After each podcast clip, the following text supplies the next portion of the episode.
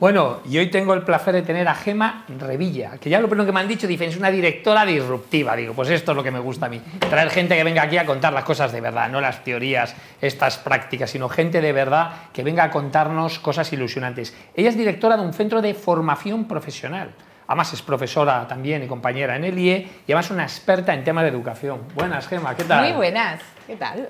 Oye, es un placer tenerte a ti. Además, Mira, vamos a tocar un tema que a mí me encanta, lo de la formación profesional. Yo te voy a empezar diciendo mi punto de vista. Venga. Yo creo que ha habido un problema histórico. Tú date cuenta, cuando recuerdo, cuando estabas estudiando EGB, aquella EGB Bupico, decía, oye, como que la gente que vale, que vayamos a la universidad. Y los que no valen tanto, que vayan a la formación profesional.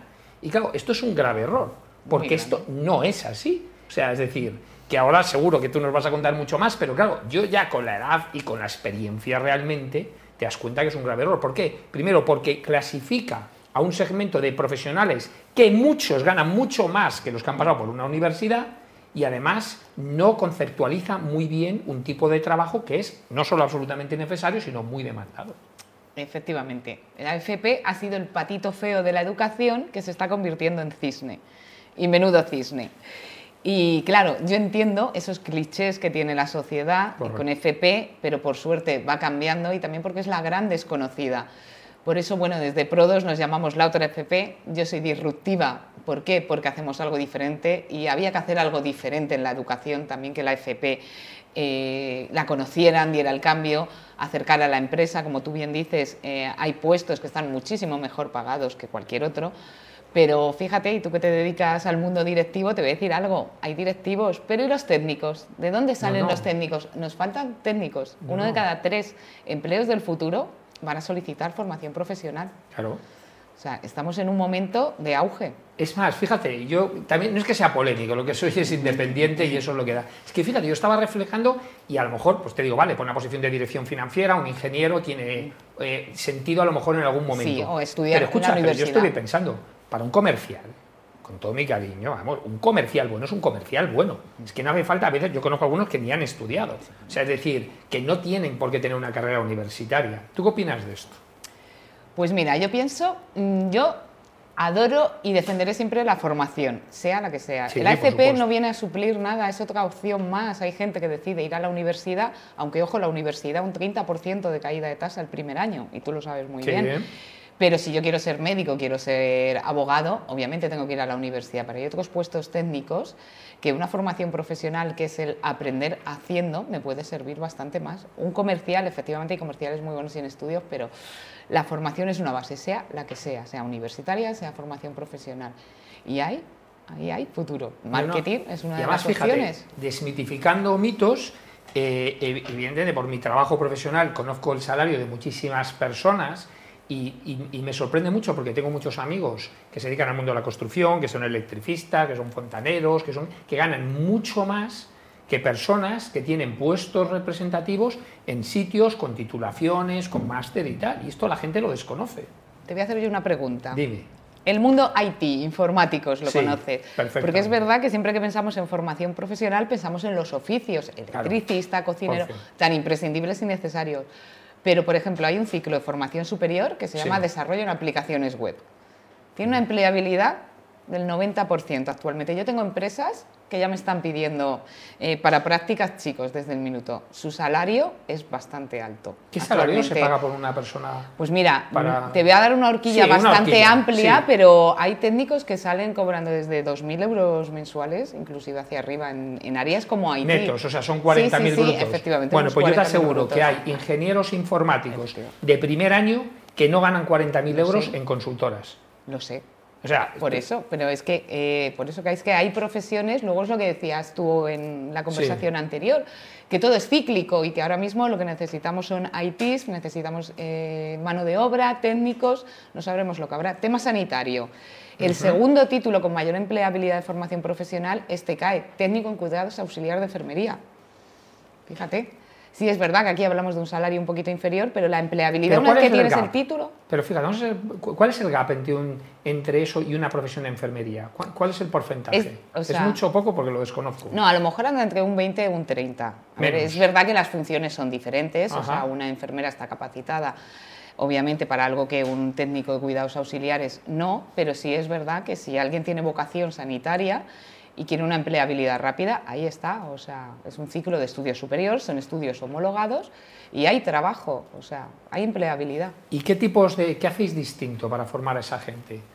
Pues mira, nos llamamos la otra FP para empezar en el campus, porque es un campus, aunque es un centro de formación, pero es un campus que estás invitado cuando quieras, en Las Rozas. No, me Estamos en el parque empresarial de Las Rozas. ¿Por qué? Porque nuestra idea es conectar la empresa y el alumno desde el minuto uno. Tenemos un coworking. Nuestras empresas están invitados a venir al coworking. Tenemos un consejo de asesor para que todos los temarios estén actualizados en todo momento. Y el alumno trabaja por metodologías activas, por proyectos.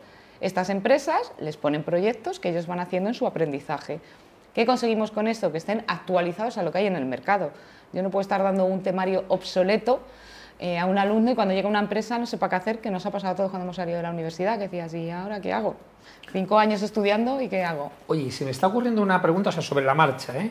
porque eh, esto es una vuelta de tuerca, pero no lo es tanto. O sea, yo hablo siempre de la gente, igual que, a ver, todo el mundo entiende que cuando tienes 20 años, a lo mejor, pues como yo daba clases particulares o, yo incluso limpié habitación en un hotel para aprender a hablar inglés, es lógico a una cierta edad, pero a lo mejor no es lógico hacerlo a determinada edad. Pero es igual que la vida del ciclo del producto, las personas evolucionan y cambian. Entonces, yo conozco gente que tiene ya más de 50 años, que a lo mejor lo que ya hacía ya no se le demanda tanta en el mercado. ¿Tendría sentido que una persona, imagínate que tiene más de 50 años, que quiera volver al empleado, que de repente estudie algo de formación profesional? Es que cada vez sucede más. Y sucede que vienen perfiles eh, con una edad superior a la que entendemos de formación profesional, que puede ser 18 o 26. Si es cierto que lo bueno es que ahora hay metodologías online, que es muy fácil, gente que está trabajando, o gente que ha trabajado toda la vida en algo y nos ha sacado el título y ahora decide, pues quiero mi título pero ojo que también cada vez estamos recibiendo más gente que viene de la universidad. O sea, el perfil de la formación profesional está cambiando. Por supuesto.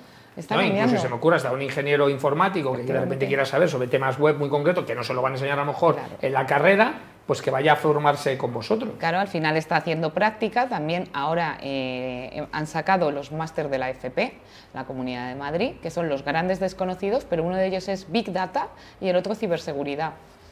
Ya te lo estoy diciendo todo. Pues es que, es que claro, yo creo que, además es algo que, bueno, pues sabes que mi tesis es de cómo funciona el cerebro, entonces claro, el cerebro le asigna valores a las cosas, entonces cuando tú dices una palabra, condiciona, condicionante. Entonces ya la palabra formación profesional, la gente se ha condicionado algo y ya es como la palabra autónomo, es malo. Yo siempre digo, escucha, un consejero delegado es autónomo. Claro. Cuidado es que, eh, claro, la palabra autónomo ya, malo.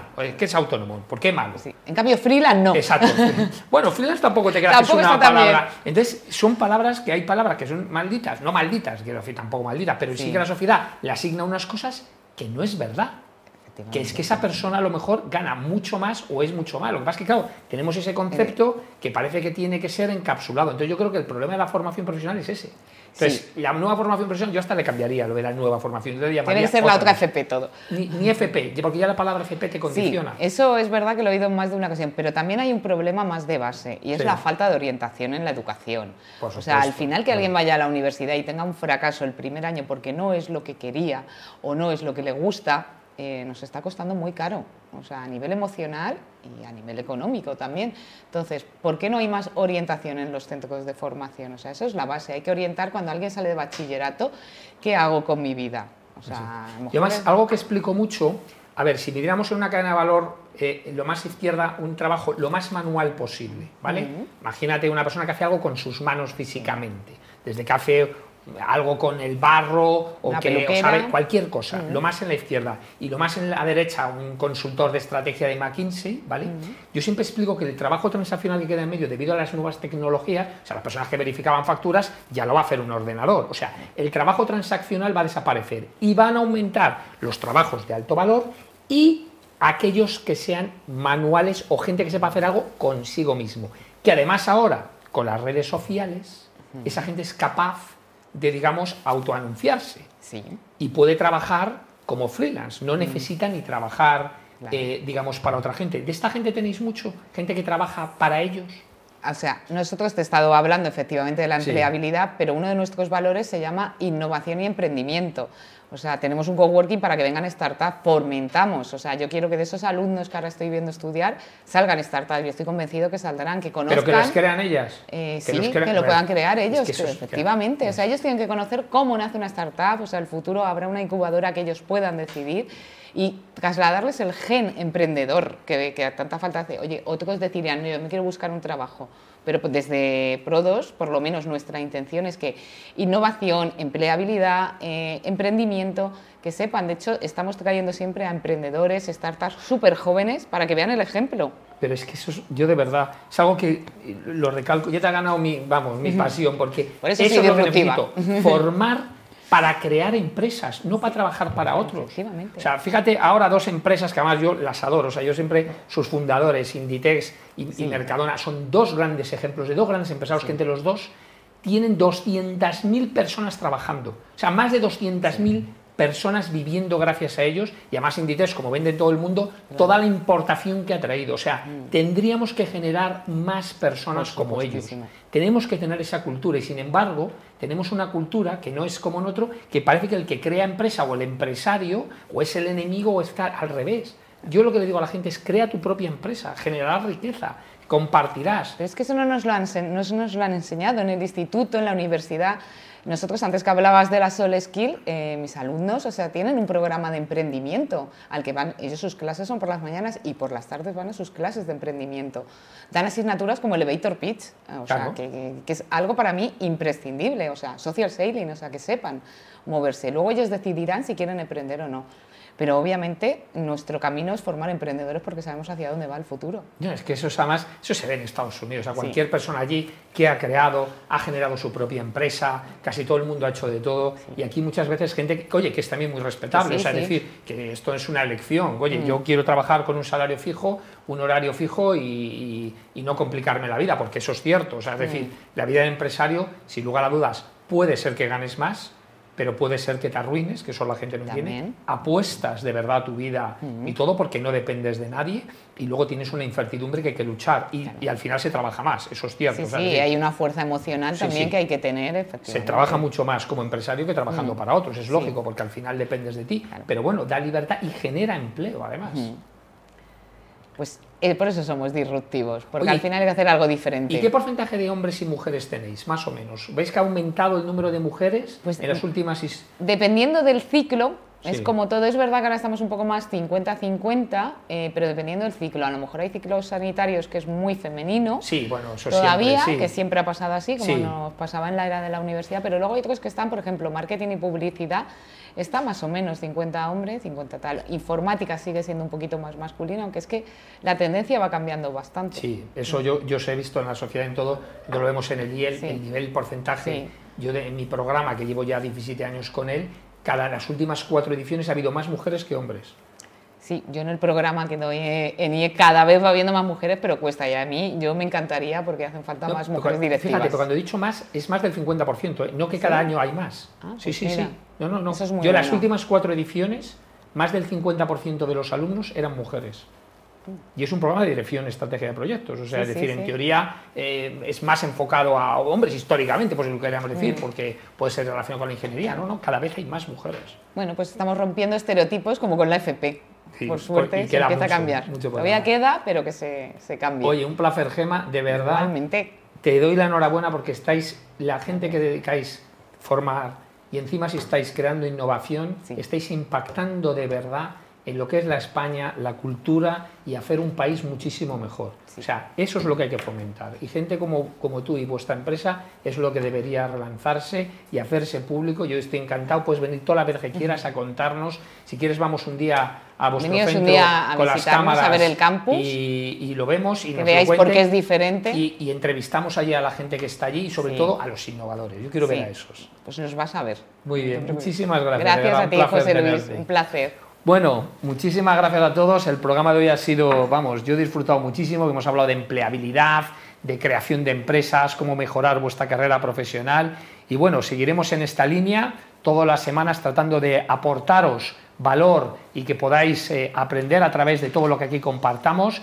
Eh, cualquier persona que nos esté escuchando que crea que puede venir a contar algo que sea interesante, que por favor que me escriba, yo estaré encantado de tenerla aquí en nuestro programa y nada, os espero la próxima semana.